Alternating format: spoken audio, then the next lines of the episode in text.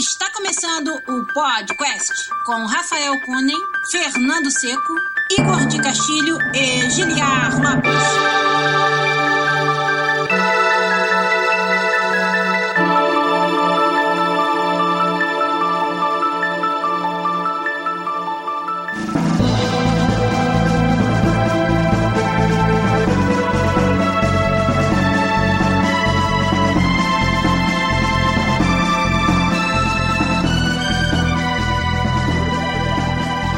Podcast da área, galera!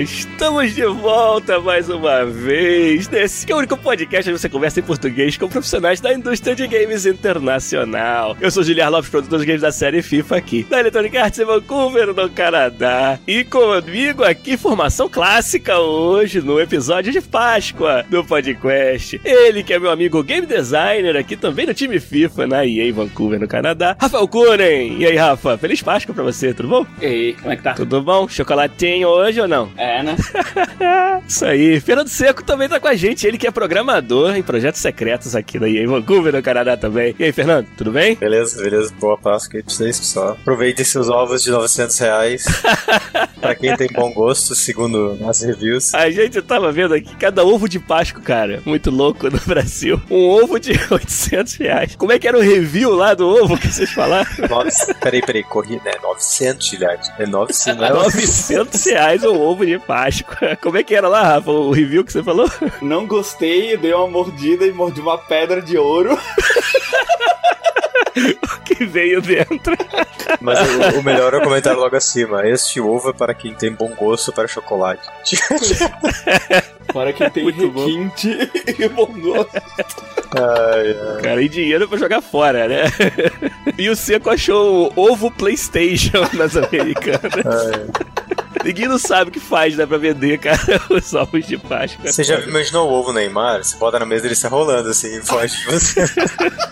e aí ele cai e quebra. é uma, ovo, uma decepção da família. Custa, né, Seco? Milhões de libras, milhões é, de euros. É o ovo mais caro da história da Páscoa. É. Tu toca, cai rolando e quebra. Muito bom. bom, hoje então é domingo de Páscoa. A gente vai fazer um episódio do podcast pra vocês aqui, que não podia faltar, claro. Falando aí de alguns assuntos pertinentes a esse, esse feriado tão popular. E estamos contando pra isso com a ajuda da galera do chat aqui no nosso youtube.com/barra podcastbr. Você que perdeu, que tá ouvindo a versão podcast, não aproveitou pra fazer as perguntas e participar com a gente aqui. Vou ler o nome da galera que tá lá com a gente. O Preto Murara, o nosso convidado de alguns podcasts atrás, tá aí já nos prestigiando. Obrigado, Preto. O Douglas Luiz Coelho, o Jefferson Bittencourt, o Rafael Kunen tá lá também, olha aí. O Felipe Antoniozzi, nosso convidado da semana passada, episódio fantástico que o Felipe fez aqui sobre computação gráfica com a gente. Todo mundo curtiu demais. O Samuel Bacelar, da família Bacelar, que tá sempre com a gente. O senhor Cevada, a Natália Luquino tá aí com a gente também. Mais uma galera, hein? Anderson Lima, o Neruvos tá aí também. O Danilo Soares dos Santos, o Rafael Santos, o Leonardo Saceron, o Lilio do Carmo, o Rafael Rafael Kennedy tá aí, Gabriel Santana, Matheus Andrade, tem gente pra cacete hoje. O Carlos Pivoto, meu amigo Lápis, que quer puxar assunto de Champions League aqui, não vamos falar desse assunto hoje. como não? Como? Deve ter mais uma galera aí com a gente. Hoje é Páscoa, hoje é dia de, de festa, dia de, de ficar feliz aqui. Ninguém vai falar dessas coisas hoje, não. E então, com, cara, essa multidão no nosso stream, hoje a gente vai fazer o episódio 290 do podcast. Tá quase chegando ao episódio 300, hein? Vamos lá.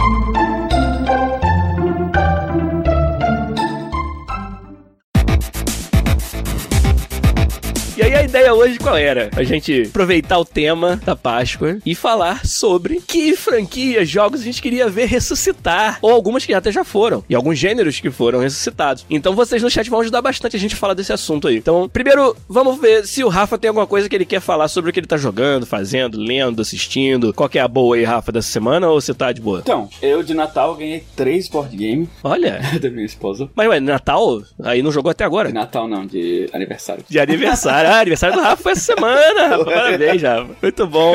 De Mael agora, não? Ah, já só. Tô velho, né? Tô, eu tô jogando também no PC, tava em sale, eu comprei. O Sniper Elite 4, que bem legal. Mas quais foram os board games que você comprou? Que ganhou, ah, né? E Legacy of Dragonholt, foi um deles, que é um bem narrativo, assim. Vai jogar sozinho, inclusive. Sabe aqueles livros antigos, Choose Your Own Adventure? Livro-jogo, sabe? Não sei como Livro-jogo, é é, isso aí. É basicamente isso, só que numa escala maior, assim, sabe? Tem Aham. mais coisas pra fazer, tem mais sistemas envolvidos e tal, assim, mas a, a premissa basicamente é essa, com mais sistemas, assim. É bem legal, cara. Bem, tô curtindo bastante, muito bem escrito. Ó, falou board games, a buzeta apareceu, né? é a palavra de summon dele. Pô, tenho que falar contigo sobre os jogos que saíram recentes, Obzeta. Vamos aí. com o cara. O outro foi Tiny Epic Galaxies, que é um jogo pequeno, assim, simplesinho, de estratégia, de colonização espacial. Legal. E o outro foi o One Deck Dungeon, Ó. jogo de, de explorar dungeon, assim, bem tipo da ideia, mas era bem simples, é tudo envolvendo um deck, tu vai tirando cartas, explorando lugares, matando monstros, pegando loot. Eu achei bem interessante, cara, o sistema de como ele foi criado. É por isso que eu gosto do board game, assim, é, tem todas essas, essas mecânicas que tem que ser envolvido de uma maneira que, sabe, não é digital. A gente já falou disso no podcast, né? Não é? Já. Não dá pra deixar o computador resolver e só me dar o resultado, sabe? É. É, tem que ter uma mecânica que seja simples o suficiente pra que os jogadores podem fazer só manipulando carta, manipulando Seja recursos. prática pra resolver numa mesa entre Exatamente. humanos, né? E fica bem legal em termos de layout, assim, de como tu bota a carta, como tu bota a carta tipo embaixo da outra pra sinalizar alguma coisa, sabe? Esse tipo de mecânica as criativas, assim, é bem legal de como tu usa o material do jogo, assim, né? Eu tô gostando dos três jogos, assim, cada um bem diferente, mas bem interessante, assim, como alguns problemas de design são resolvidos nesse. Entendi. Então, esses foram os três board games que eu ganhei de aniversário. E eu comprei agora, que deve estar chegando, o jogo novo do Lord of the Rings. Olha aí, rapaz. Lord of the Rings Journeys in the Middle-earth, que foi lançado, hoje é dia 21, lançado três dias atrás. que parece ser bem legal, então tô bem empolgado pra ele. E você, Fernandinho, de Montreal, agora de Vancouver, qual que foi a boa dessa semana pra você? O que, que você pode contar pra nós? Sei lá, cara, eu tô com visita, então eu tô curtindo a vida doidada, só falta musiquinha no fundo. I'll it away, baby. É. ah, não foram passear e tal? Não tem nada de legal pra contar dos, dos passeios? Ah, a gente foi pro Whistler ontem, tava bem maravilhoso. Whistler é uma cidadezinha turística perto de Vancouver, duas horas mais ou menos de carro. O que, que tem pra fazer lá? Olhar a paisagem. Não, você vai fazer esqui, snowboarding, andar de bicicleta. Bicicleta na neve? Não, é que é mountain bike, né? Então tem partes que não tem, que não tem neve mais, então você pode fazer mountain bike. Snowshoeing, você gosta de fazer? Botar aquele sapatão de neve e andar? É, é divertido, mas é. Se fosse pra ir na neve, eu acho que prefiro mais snowboarding. radical. né? Mas tava, tava bem bonito. E aí, assim, a paisagem é foda, porque a estrada que vai pra lá fica na costa de uma montanha, assim, sabe? Então você vai costeando a montanha, você vai vendo o mar, e você vai ver as outras montanhas cobertas de neve dos lados. É daquelas estradas que tem um penhasco, assim, que você tem que... É, e começa a cair as pedras, assim, rola pedra gigante. Que e foda, aí quando você pula a pedra, você ganha ponto. Já gostei, cara. Pô, é bem mais. Você cai, tem desviado de buraco, tem dinossauro. Olha, Pois é. Aí no final tem boss fight. recomendo o que, que você tomou antes de viajar esse dia. Eu tomei muito café.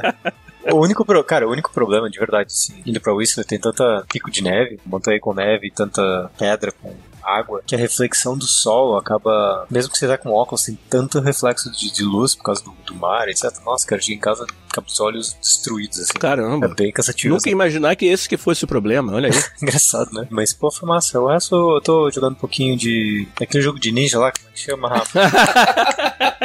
tá comendo sucrilho. é, Sucrilhos. Rafa Never Dies. Ó, o Felipe Antoniozzi falou que o mar tava em HDR, por isso que ele doeu sua vida. Pô, velho, você não faz ideia, cara. Do tipo, você olha pro lado assim, tipo, ah, flashbang, ah.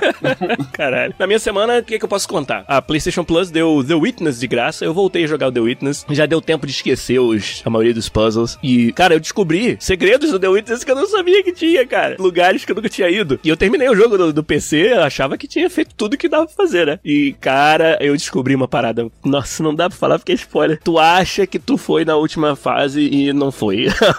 Tem uma última fase secreta. Muito foda, meu irmão. Então eu joguei bastante The Witness e não dá pra comentar porque é spoiler. O pessoal já conhece The Witness, o jogo do Jonathan Blow. É, fiquei doente essa semana, tô aqui, ó, chupando uma balinha de vitamina C agora pra poder aguentar, que a garganta começou a machucar. Teve mais um jogo, ah é, olha só, eu, eu experimentei um jogo chamado Volume, Volume mesmo, que é um jogo de stealth bem legal. Um grid 2D, você vai andando em tempo real. É- Ele lembra o Hitman Go, Tomb Raider Go lá, Lara Croft Go, mas não é turn-based, né? Ele é tempo real. Mas é o mesmo esquema, você tem os personagens, os guardas e tal, e você tem que desviar do field of view deles, né? Da área de visão deles, não pode fazer barulho, aquela história toda de stealth, e o seu personagem não tem arma, ele só pode se esgueirar. Então, uma vez que ele é visto, ele tem que fugir, se esconder de novo, ou então vai morrer. E eu achei bem legal. Volume é do mesmo autor do Thomas Was Alone. Cara, o Volume até que pra um jogo indie tá muito bem desenvolvido, assim, eu gostei bastante. E joguei talvez 30% dele, vou, vou continuar jogando.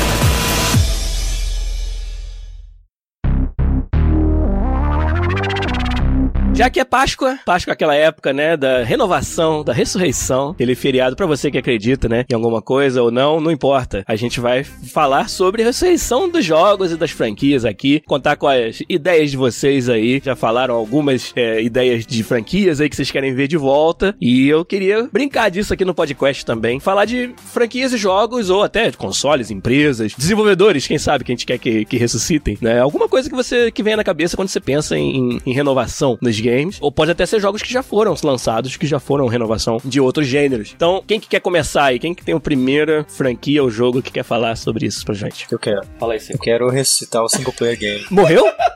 não tava sabendo, não? Eu também não, cara. Explique-se. Eu acho engraçado que a gente tá entrando numa era onde tá todo mundo tentando pensar em como ter jogos que sobrevivam mais que o lançamento. Então é um problema inteiro da indústria que ninguém consegue resolver, ninguém consegue pensar numa uma maneira sustentável. E em geral o que é sacrificado é o single player game. É o que é menos sustentável no prazo. Aí tirando os first parties, que são jogos da própria Microsoft e Sony, é muito raro você ver um jogo que é full single player game sendo lançado. E eu sinto bastante falta disso, sabe? Tem poucas empresas que ainda conseguem fazer e sustentar o modelo, mas a grande maioria, assim, é sempre arriscado, ou não paga, ou mal se paga, assim, sabe? Tirando os jogos indie. Então, o Seco tem vários exemplos contra isso, né, que você tá falando. Algum não first party? Acho que a CD Projekt Red é a única que eu consigo pensar, que fez um sucesso grande e que não é uma first party, no caso do Witcher 3. Mas faz bastante tempo. É, Ah, e o próximo jogo deles vai ser single player. o Cyberpunk. Enquanto não saiu, não saiu, né? Verdade, mas é o que eles falaram. Mas eu acho que, talvez mais do que falar da ressurreição dos jogos, porque eles ainda existem alguns deles, mas ah, eu não gosto de ver quando é forçado nos jogos a necessidade de você ter progressão, multiplayer, você ter que ter algum tipo de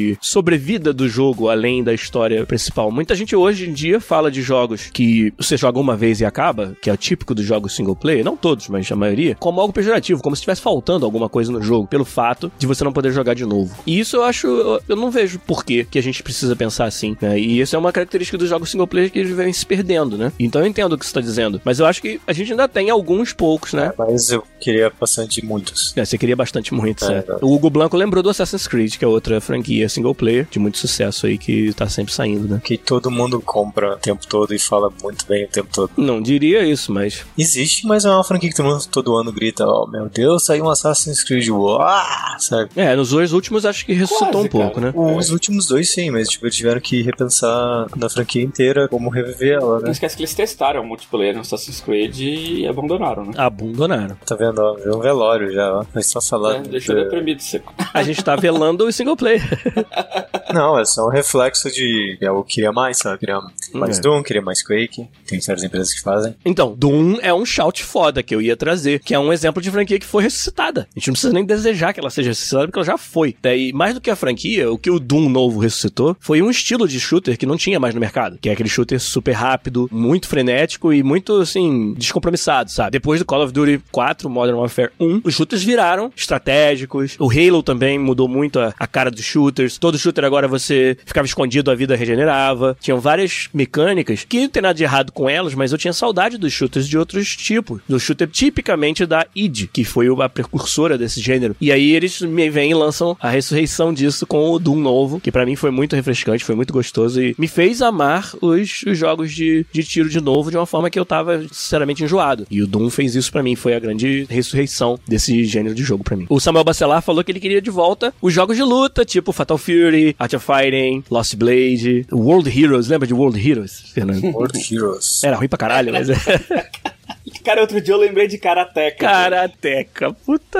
Não sei porquê, foi um pensamento randômico assim que veio Karateka. Pô, como esse jogo era massa. Mas se eu fosse jogar hoje, provavelmente não seria. Mas sabe que jogo de luta que era massa que ninguém lembra antes de, do Mortal Kombat ser a banana? Ah. Tinha, que era o Qual? Eternal Fighters do Mega Drive. Não, Eternal Champions, eu sei qual Eternal é. Champions, é isso. Não, é que você tinha Fatality, pode crer. E era bonitaço o jogo, jogava bem pra caralho. Lindo. Pra época era muito mais bom. né? Eternal Champions. Ô, Rafa, e você? Se você pudesse falar pra gente aí algo que você queria que ressuscitasse ou algo que já até ressuscitou? Eu separei três jogos que eu quero falar sobre Ah, isso. é o Rafa é foda. Ele vem com a lista pronta, cara. É impressionante. A gente inventa a pauta cinco minutos antes. O Rafa já tem, cara, lista com prioridades, que não sei o que. Se não der tempo, eu falo desse outro. Eu tenho três jogos, não preciso falar todos de uma vez, eu tenho três que eu tenho por motivos diferentes. O primeiro, não sei se eu já falei no podcast alguma vez, mas acho que com certeza já comecei a con- conciliar sobre, que é Freedom Fighters. Isso. Um jogo da IO Interactive. A empresa do Hitman. Antes mesmo de eles fazerem Hitman, é, dos anos 90, então, início dos anos 2000, não- eu nem lembro exatamente o ano. Cara, mas eu adorei esse jogo quando saiu, cara. Eu adorei esse jogo. Ele ainda me volta na memória várias vezes quando eu penso em sistemas, assim, que ele tinha um sistema que eu gostava muito, que era... O contexto do jogo era que tu tava numa resistência, né? Tipo, os Estados Unidos foi invadido pela Rússia, se não me engano, daí os Estados Unidos ficou ocupado, tinha... E tu era um, um lutador da resistência, né? Tinha todas as bases militares que tu tinha que invadir e tal, e o jogo era terceira pessoa, né? Single player, tu controla um dos membros da resistência. E daí cada missão era, tipo, um lugar diferente, digamos assim, uma base onde os soldados ficam, outra é o, o lugar de combustível deles, outra é a base dos helicópteros deles. E se tu fosse numa missão e completasse a missão, alterava os parâmetros das outras missões. Se você destrói o combustível primeiro, É. os veículos são menos. men- Tem menos veículo na outra fase. Exatamente. Se tu destrói o negócio de- dos soldados, as outras missões vão ter menos reforços de soldados. Sabe? As coisas assim. Então, qual que tu fazia primeiro pra modificar os parâmetros, deixar as outras mais fáceis? Em qual ordem, assim? Cara, isso eu curti muito, cara. E eu, faz tempo que eu não vejo algo nesse sentido, sabe? Desse, de missões diferentes que alteram os parâmetros das outras missões. Hoje em dia tem algumas coisas de mundo aberto que fazem isso no próprio mundo, assim, né? Mas em termos de, de missão mesmo, assim, estruturado, faz tempo que eu não vejo. E, pô, eu muito curioso pra saber o que que fariam hoje em dia, sabe? Com tecnologia que existe hoje, como a gente evoluiu, né? Em termos de gameplay, como faria um jogo desse de novo, assim, sabe? Teve rumores uns anos atrás que ressuscitariam a, a franquia, da, aí eu deixou meio no ar, que não considerem a franquia morta ainda, mas não teve nada sólido ainda, né? Sobre nenhum anúncio, nada assim. Mas esse seria um jogo que eu gostaria de ver de novo, cara. Gostei bastante do Freedom Fighter. Maneiro, Freedom Fighters. Que shout, hein? Puta que pariu. eu tenho um gênero inteiro que eu queria ver ressuscitar, que eu gosto muito, que eu, junto com o JRPG era o gênero que eu mais curtia quando era molequinho mesmo, que são os chamados Dungeon Crawlers, mas espe- especificamente os de primeira pessoa. Então o Seco jogou Ultima Underworld, né? 1 e 2, com certeza. Na época era Dungeon Master, Eye of the Beholder e Ultima Underworld, que eram esses jogos onde você tá em primeira pessoa dentro de uma dungeon, então são aqueles corredores com curvas em 90 graus. Alguns deles são turn-based, né? Você o jogo só anda quando você anda, e alguns deles são real time, como o Ultima Underworld, e você criava uma party no começo e teve uma tentativa de ressuscitar isso que foram os jogos da série Legend of Grimrock, que eu amei. Assim, pra mim aquilo ali foi voltar às, às raízes, assim, a infância. Eu joguei Grimrock 1 e 2 assim com um sorriso no rosto, o jogo inteiro. Infelizmente isso ficou nisso, né? Não, cara, tem outros. Olha, então me conta. Ah, então. Tem um que é steampunk, se chama Starcrawler? Vaporum. Ah, não. Vaporum Vic Vaporumba? tá, tá no Steam, inclusive. Tô precisando hoje, hein, Seco? ó. Ele é bem isso, é, é temática assim, steampunk, mas na meca- mecanicamente é isso. Vou, vou anotar aqui, fi. E tem o Starcrawlers, né? Que você que me indicou, que é mas. sci-fi. Ah, ah. Cara, eu, quando eu joguei, ele tava no Early Access e tava incompleto. E depois eu não voltei mais, desanimei. É que eu, que eu lembro esses dois, mas talvez tenha mais ainda. Pois é, pô, mas eu queria que tivesse mais, né, cara? Eu queria que... Ah, tá vendo? Eu- Quando eu falei que eu queria mais single player, todo mundo me reprime. Ah, quando eu falo que Seco, quero mais, todo mundo já reprime. tem mais Dungeon Crawler do que single player aí, ó. Parte boa é que eles são single player. né? é, detalhe que eles são single player, isso aí. E é tudo índio, né? Não tem nada de errado com ser índio. O Legend of Grimrock, cara, foi feito por um time de duas, três pessoas, um e dois, e foi muito foda. Não, mas imagina o valor de produção que você poderia colocar num jogo desse. É só isso que eu tô falando. Por exemplo, você lembra quando saiu o Ultima Underworld? O quão Nossa. surreal era comparado com qualquer outra coisa que existia. Foi revolucionário. Aliás, muita, muita coisa da, da série Ultima foi. Mas o Ultima Underworld, cara, ninguém imaginava que um PC, que um computador pudesse fazer um jogo em primeira pessoa daquele jeito, dentro das cavernas, assim. Nossa, era muito bom. Dá vontade de jogar de novo agora. Falar de produção ridícula. Tinha uma série bem famosa de PC, Might and Magic, que era todo Dungeon Crawler. Might and Magic era Dungeon Crawler? Então, ele era toda a mecânica de Dungeon Crawler, que era você andava em quadrados, o combate era por turno. Então, era o jogo todo assim. Mas ele não era em primeira pessoa, né? Ele, você tinha uma party em primeira pessoa. Você tinha os portraits embaixo. Caramba. Eu conheço Might and Magic como, tipo, um jogo de tática. Ah, Você conhece Heroes of Might and Magic. É. O Might and Magic, pra você ter uma ideia, eu comecei a jogar no Mega Drive, primeira vez, eu fiquei impressionado. Eu nunca vou esquecer o dia que eu levantei a mesa e tinha 432 goblins embaixo da mesa. Sem mentira. Abriu o ovo de Páscoa, saiu o Goblin. Ele era ridículo, tinha desde viagem no tempo até Caraca, coisa tô maluca. começando a gostar, seu. Esse era o Might and Magic 2. Então vou atrás, hein? Might, Might and Magic 3 foi a coisa que eu mais queria jogar depois que lançaram pra PC, porque ele era muito, muito, muito mind-blowing, assim, valor de produção na época. Daí teve o 4 e o 5, que tiveram o melhor easter egg da história, que era, por exemplo, você terminava o 4, você começava o 5, mas se você comprasse o 4 e o 5 e instalasse junto, ele juntava. Então o primeiro era Caraca. Clouds of Zir e o segundo era o era alguma coisa de Zir, e quando você instalava os dois, na verdade ele mudava o título pra The World of Zir. sabe? Nunca ouvi falar de nada disso, Você podia cara. levar o save game de um pro outro. E aí você podia comprar seu castelo, fortificar seu castelo, mandar suas tropas. O valor de produção era absurdo, assim, sabe? Pra Que época. maneiro. Olha o milagre da ressurreição aí da Páscoa. Ó, eu tenho um monte de jogo Dungeon Crawler pra jogar. E eles eram, tipo, entre aspas, open world, só que Dungeon Crawler. Maneiro. Vendo? As mecânicas de Dungeon Crawler não open world, assim. Era bem impressionante, assim, pra época. O Rafael Kennedy me lembrou do Etrian Odyssey, que eu joguei o Etrian Odyssey, foi outra oportunidade. O Etrian Odyssey era mais o que eu curtia, por exemplo, no Phantasy Star 1, que era um JRPG com as partes de Dungeon Crawling, com a parte de primeira pessoa na hora da ação, que eu curtia bastante mesmo. Bom, do chat aqui eu ouvi uma outra, uma outra série lá em cima, vou ter que voltar lá na frente pra poder ver quem foi que falou, mas Soul River. Rafa jogou Soul River? Nossa, joguei muito. Soul Rafa, River. eu sei, eu te perguntei sabendo. Soul River era foda, que era 1 e 2, são muito bons. Soul River 2 fez a minha cabeça, cara. Puta merda. Eu sabia toda aquela sequência inicial de core, assim, as falas de todos os personagens. Sim, cara. Você jogou primeiro, Rafa? O Zelda de vampiro. Eu joguei, mas eu não, eu não joguei tanto quanto o Soul River, não. Que lembrança massa, cara. Eu também. O Soul River 2, ele tinha a cinemática de abertura, tinha o Ken lá brigando com você e tal. Soul River tinha aquela mecânica fodástica de fazer um shift de dimensão, né? Aham. Que você ia do mundo, tipo, claro pro escuro, assim. Era muito foda, cara. Eu acho que na época, inclusive, pode ser, pode ser que eu esteja errado, mas deve ter sido o primeiro jogo que eu lembro que não tinha load. Pode O crer. jogo era todo, inclusive a mídia falaram na época que o jogo era todo, não tinha load em lugar nenhum. Depois que tu botava o jogo, de início ao fim, sem, sem load. Sim. O Nerubus quer saber se a gente jogou dublado. Eu não lembro de ter jogado dublado, não. Eu acho que eu já deixei dado. assim. Nossa, jogar do Deve ser engraçado dublado, hein? Deve ter uma voz um carioca, tipo, eu vou te matar, eu vou te arrebentar em mil pedaços. O que que tem? Aí, Te maneiro. cortar em mil pedaços. É, gostei, cara. Gostei, cara. Aí, teu otário, eu vou te matar. Aí, mané, vou te encher de. vou te encher do que, velho? Cheio de ketchup, pô. Ketchup.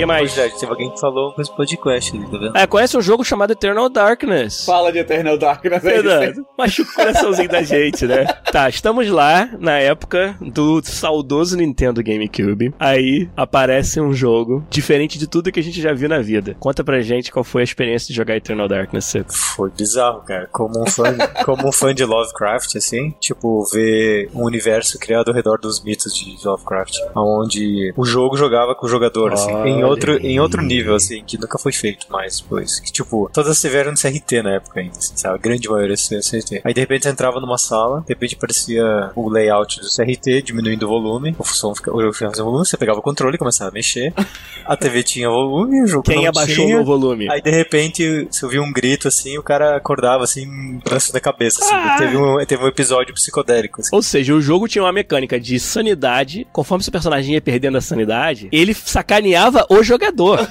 Ele fazia coisas acontecendo que não estavam acontecendo. Tipo, abaixar o volume do jogo sozinho. Tipo, dar um chiado e aparecer uma mensagem tipo que o videogame foi desconectado, sacou? Cara, era muito assustador quando acontecia isso. Eu, caralho, o que aconteceu com o meu E, cara, videogame? e era o tempo suficiente pra você não fuder, porque tinha um que era uma tela azul, escrito erro, save game corrompido. Aí você ia correndo assim, você ia correndo pro negócio, ele, daí ele mostrava a tela de jogo de novo, assim, sabe? É. Eu lembro quando a gente começou a conversar na Hoplon, começou a virar amigo assim, né? Daí a gente começou a discutir jogo. Daí vocês falaram de Eternal Darkness, daí eu assim, Eternal Darkness, que jogo é esse? Vocês falaram, cara, acabou a conversa aqui, só joga. A gente não vai falar sobre o jogo, nada sobre o jogo, só joga. Daí eu não tinha um GameCube, se eu não me engano, acho que tu me emprestou o teu. Te prestei eu um GameCube lembro. com três jogos: Paper Mario, Eternal Darkness e mais um que eu não lembro agora. Fire Emblem. Fire Emblem, sei. E daí o Eternal Darkness, cara, eu fui jogar jogar. Ainda bem que essas coisas assim são muito fodas, sabe? É. Do tipo, dá aquele erro que dá, não é erro, né? Quando tu tira o cabo, diz que não tem nada no, na TV, né? É. Você, caralho, mau contato. Daí tu vai lá pra botar o cabo de volta, daí volta, daí volta o negócio, sabe? E daí, tipo, uma mosquinha na tela, assim, sabe? A mosca era muito foda.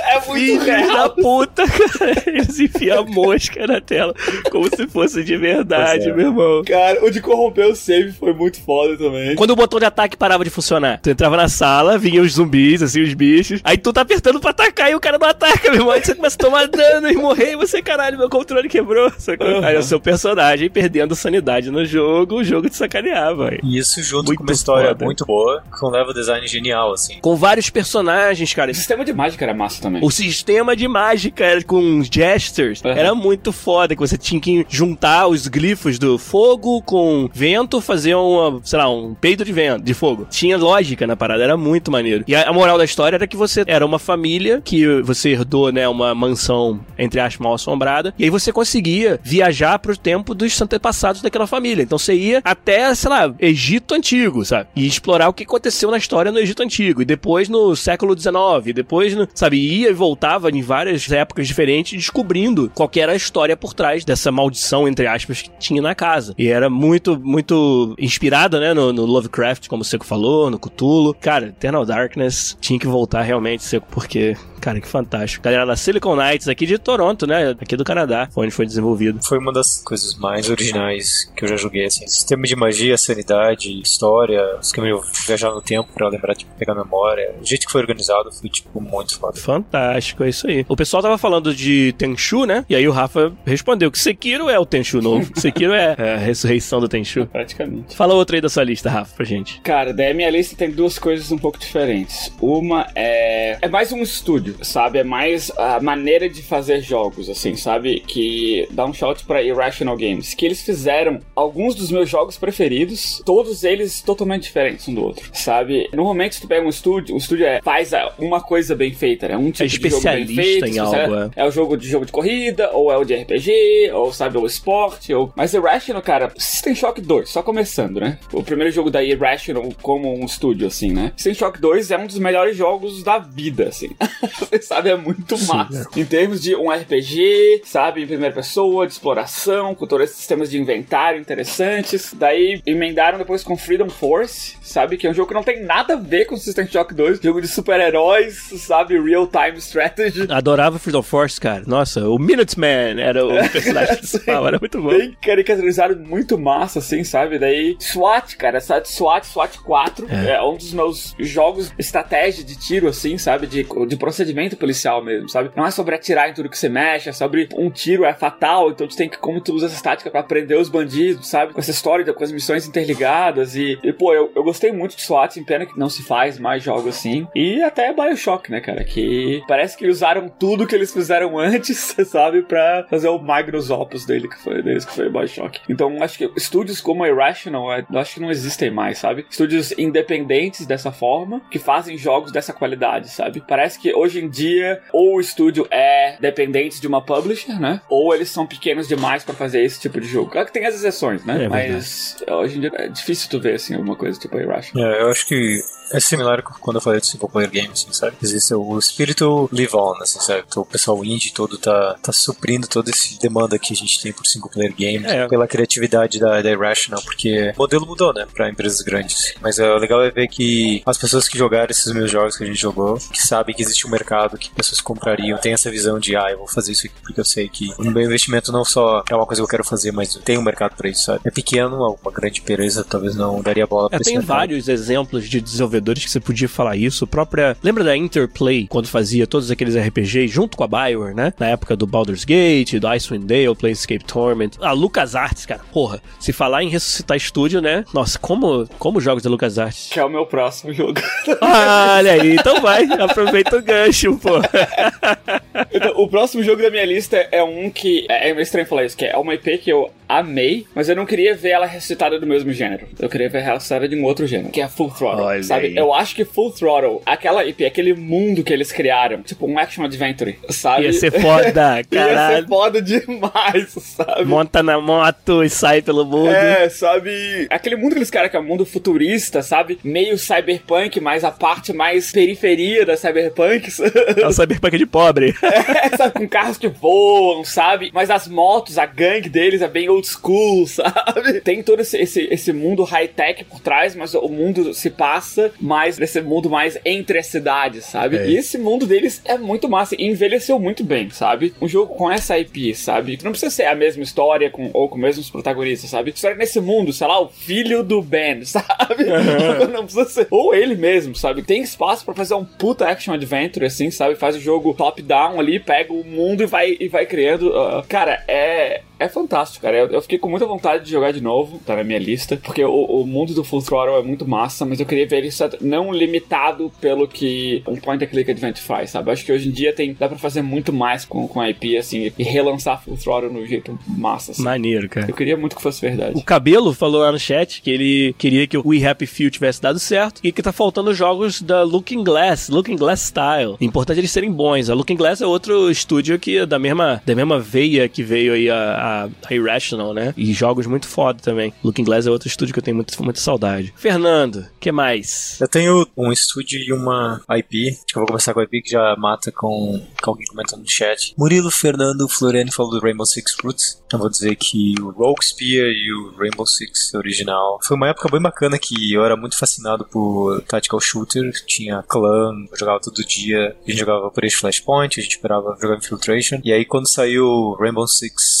Raven Shield, pra mim foi uma das coisas mais mind-blowing de todas. Onde tipo, você tem um mapa no começo, onde você faz a estratégia dos três grupos, dizendo o que, que você vai e o que, que você faz em cada porta. Faz todo um mapa, mapeamento estratégico de ações por localização, quem vai fazer o que. E aí, quando você tá jogando, você pode dar os comandos para aquele pessoal fazer. Daí, por exemplo, você podia chegar no, fazer uma estratégia onde ah, a hora que chegar nessa porta aqui eu vou dar um comando, vocês arrebentam a porta jogam uma flashbang dentro, assim, sabe? E aí, você faz isso, né? Você acha, ah, beleza. Aí quando você vê isso sendo executado, assim, é muito. Uou! Essa Tipo, parada do planejamento e você vê a execução dá uma sensação que não tem jogo que, que ofereça. É. Isso era muito foda. fulfillment. E eu lembro quando eu joguei o Ghost Recon com o Rafa, Future Soldier, e a gente no voice assim, tag, tag, a gente tava fazendo tagging assim, daí a gente, ok, eu vou atirar. E tipo, a gente atirava sincronizado, assim, tipo, matava Sim. três, quatro caras seguidas, assim, sabe? Esse tipo de sentimento é muito foda, assim. Era uma época onde o universo que foi, era criado por single players era tão rico, era tão. Se garantia, se garantia nas mecânicas, né? Pois é, eu lembro de primeiro, cara, sem mentira, assim, eu joguei a primeira fase do, que é um negócio de petróleo, assim, né, que você vai lá pra fazer resgate de reféns. Eu acho que eu joguei umas 700 vezes aquele mapa, assim, sabe? Com todas as estratégias possíveis, com todos os equipamentos diferentes pra ver o que acontecia, sabe? E cada vez era um outcome diferente, era quase um roguelike pra mim, sabe? Podia repetir quantas vezes quisesse, o outcome ia ser diferente, mas eu como jogador tinha melhorado. Não tinha repetição. Era genial, assim, sabe? Era, era genial. E a outra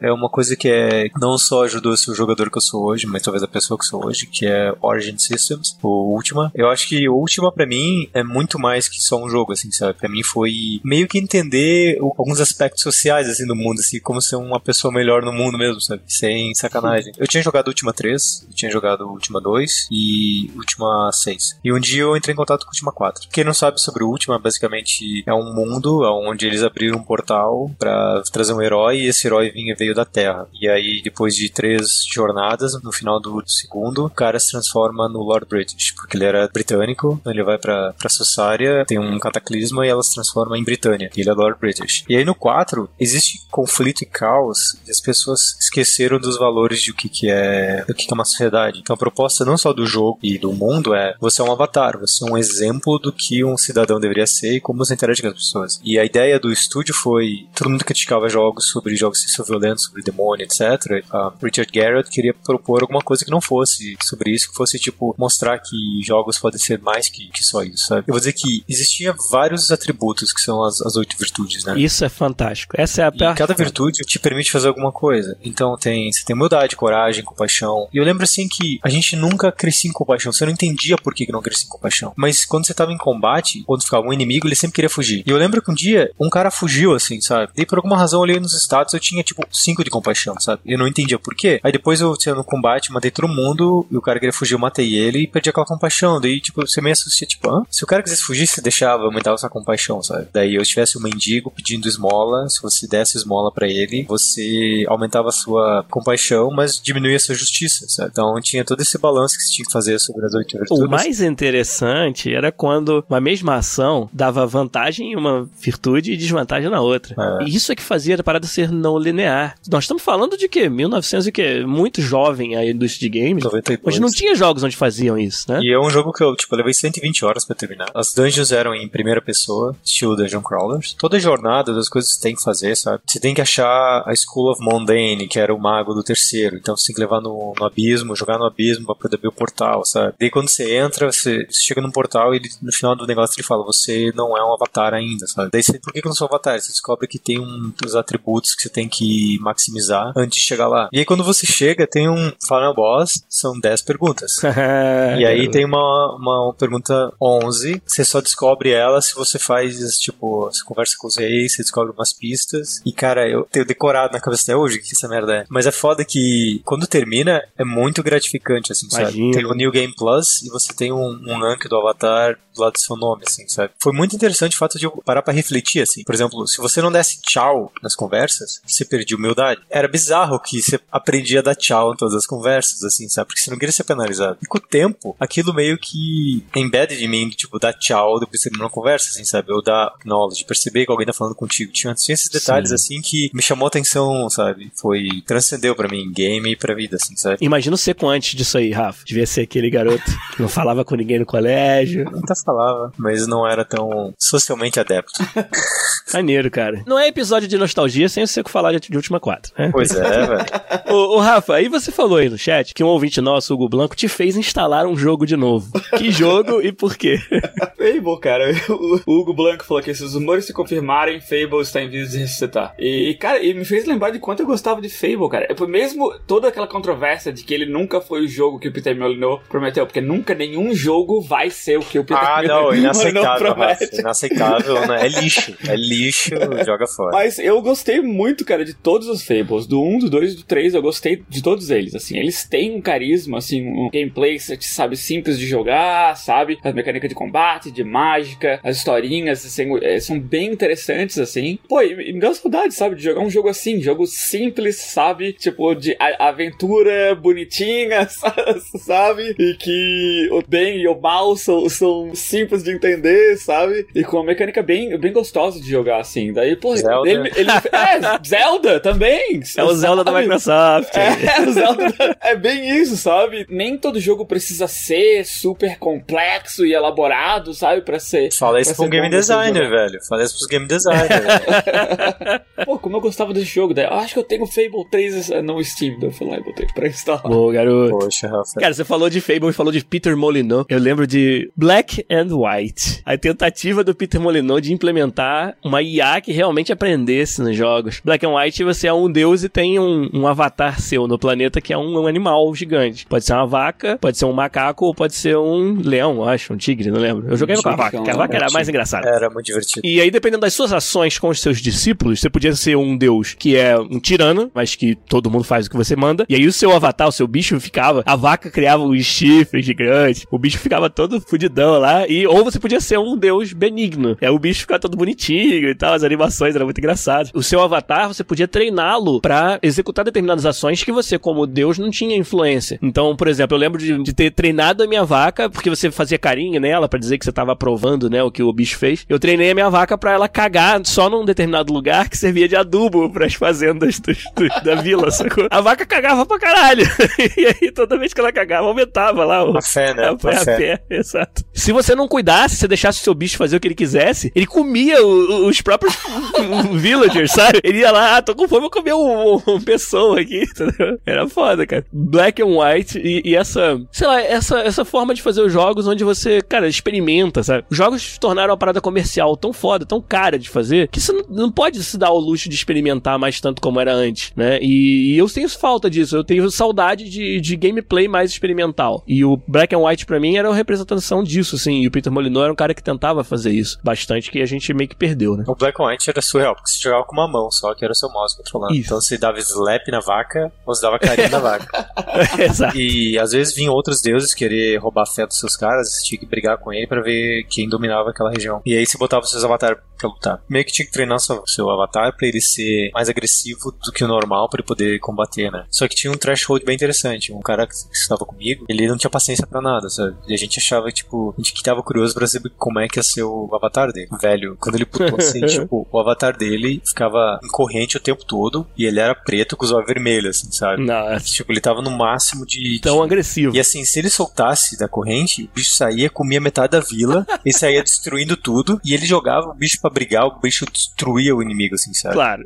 E daí a gente ficava chocado, assim, sabe? Que se ele não ganhasse, tipo, se não matasse logo, ele, ele enchia o bicho de slap na cara, assim, a gente ficava assim, chocado, porque as mecânicas eram muito bem feitas. Tinha tipo um estaleiro, assim, onde o bicho ficava Sim. dentro, e tinha uma lista de coisas. Hoje eu aprendi, se eu não comer os caras, meu Deus, fica feliz. Aham. Hoje eu aprendi que se eu fizer, sei lá, cocô no meio da praça, meu, meu dono fica triste. Daí tinha os positivos e negativos. E com o tempo, você conseguia ver o, o alinhamento do bicho e o, o que ele tinha aprendido. E ele reagia, sabe? E isso era muito, eu acho que era muito fora da curva pra época, assim, sabe? É. O, valor, o valor de produção, tipo, gráfico, som, negócio de IA, comportamento dos, dos bonecos era bem parecido com Populous, que, era um, que foi um jogo. Isso, que é um jogo dele, né? também do Peter O Molyneux. jeito que eles reagiam, a parte de fé, etc. Era bem familiar, mas a, a parte de como você interagia com o mundo, a parte de milagres, às vezes você precisava de fé pra poder manipular o mundo. Você podia jogar bebê, você podia jogar um nenê no fogo, sacrificar um Isso. nenê, aí tipo, você ganhava um monte de fé porque todo mundo ficava com medo de você. Só que dessa vaca aprendia que matar criancinha em nome de Deus era bom e ela tinha que matar, sabe?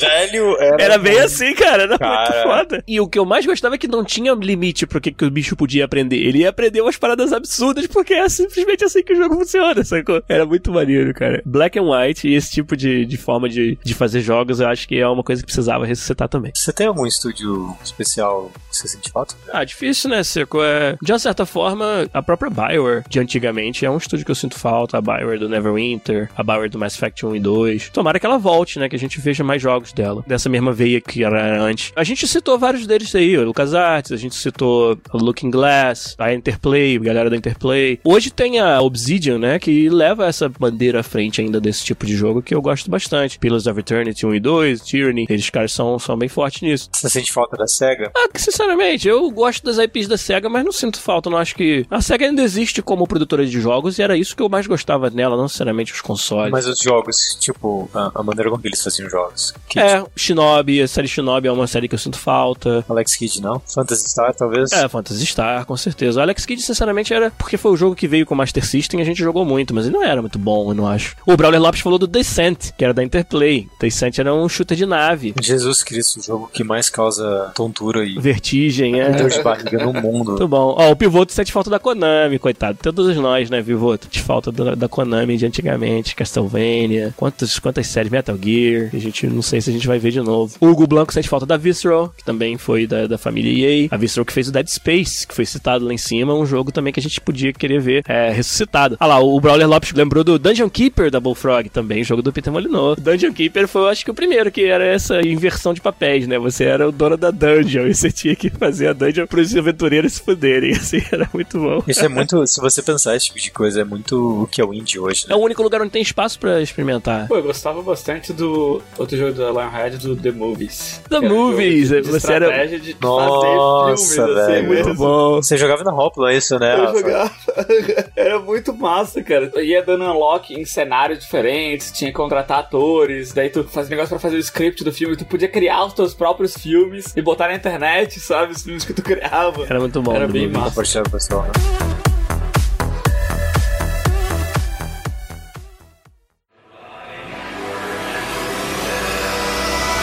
Então é isso, gente. Vamos fechar por aqui o episódio 290 do podcast. Olha aí. Eita domingão de Páscoa, a gente fez aqui um, um episódio mais descontraído pra lembrar de várias franquias e fazer ressuscitar muita coisa legal que a gente lembra da, da indústria de games, ah, com a ajuda de vocês também no chat. E queria agradecer mais uma vez todo mundo que nos ajudou. Hoje foi um chat muito movimentado, com muita coisa sendo falada. E obrigado então mais uma vez pela ajuda. Obrigado também, Fernando Seco, tirar tempo aí. Eu sei que você tá com família em casa, mas veio aí gravar gravar com a gente nesse domingão de Páscoa. Mandei todo mundo embora. Falei, vão.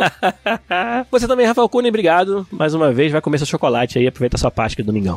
Valeu. Valeu, gente. Lembrando que lá na nossa comunidade do Discord, é só procurar podcast no Discord, você tem uma, uma brincadeira com um tema que a gente soltou, assim, uma palavras aleatórias que o Igor sorteou e a galera tá trazendo arte, tá trazendo vários tipos de assets que eles estão construindo inspirados nesse tema. O tema é Cyber Chef. Tem gente fazendo desenhos de cozinheiros cibernéticos, tem gente fazendo várias outras coisas. Nossa. Eu, como, tem duas coisas que eu não tenho, né? Talento e vergonha. Aí eu fiz um- uma montagem de vídeo chamado Cyber Chef, abertura da primeira temporada, como se fosse um Masterchef, só que os pessoal que participa do programa são robôs. E aí eu fiz lá vários robôs cozinhando, ficou engraçado. Quem quiser ver e participar é lá na nossa comunidade do Discord. Aí na semana que vem a gente deve mostrar os melhores trabalhos da brincadeira do Cyber Chef e aí começar uma nova brincadeira, quem sabe, com a galera então. É isso aí. Um abraço pra vocês, obrigado mais uma vez e até semana que vem com mais um podcast. Mas a gente vai ficando por aqui. Um abraço, tchau.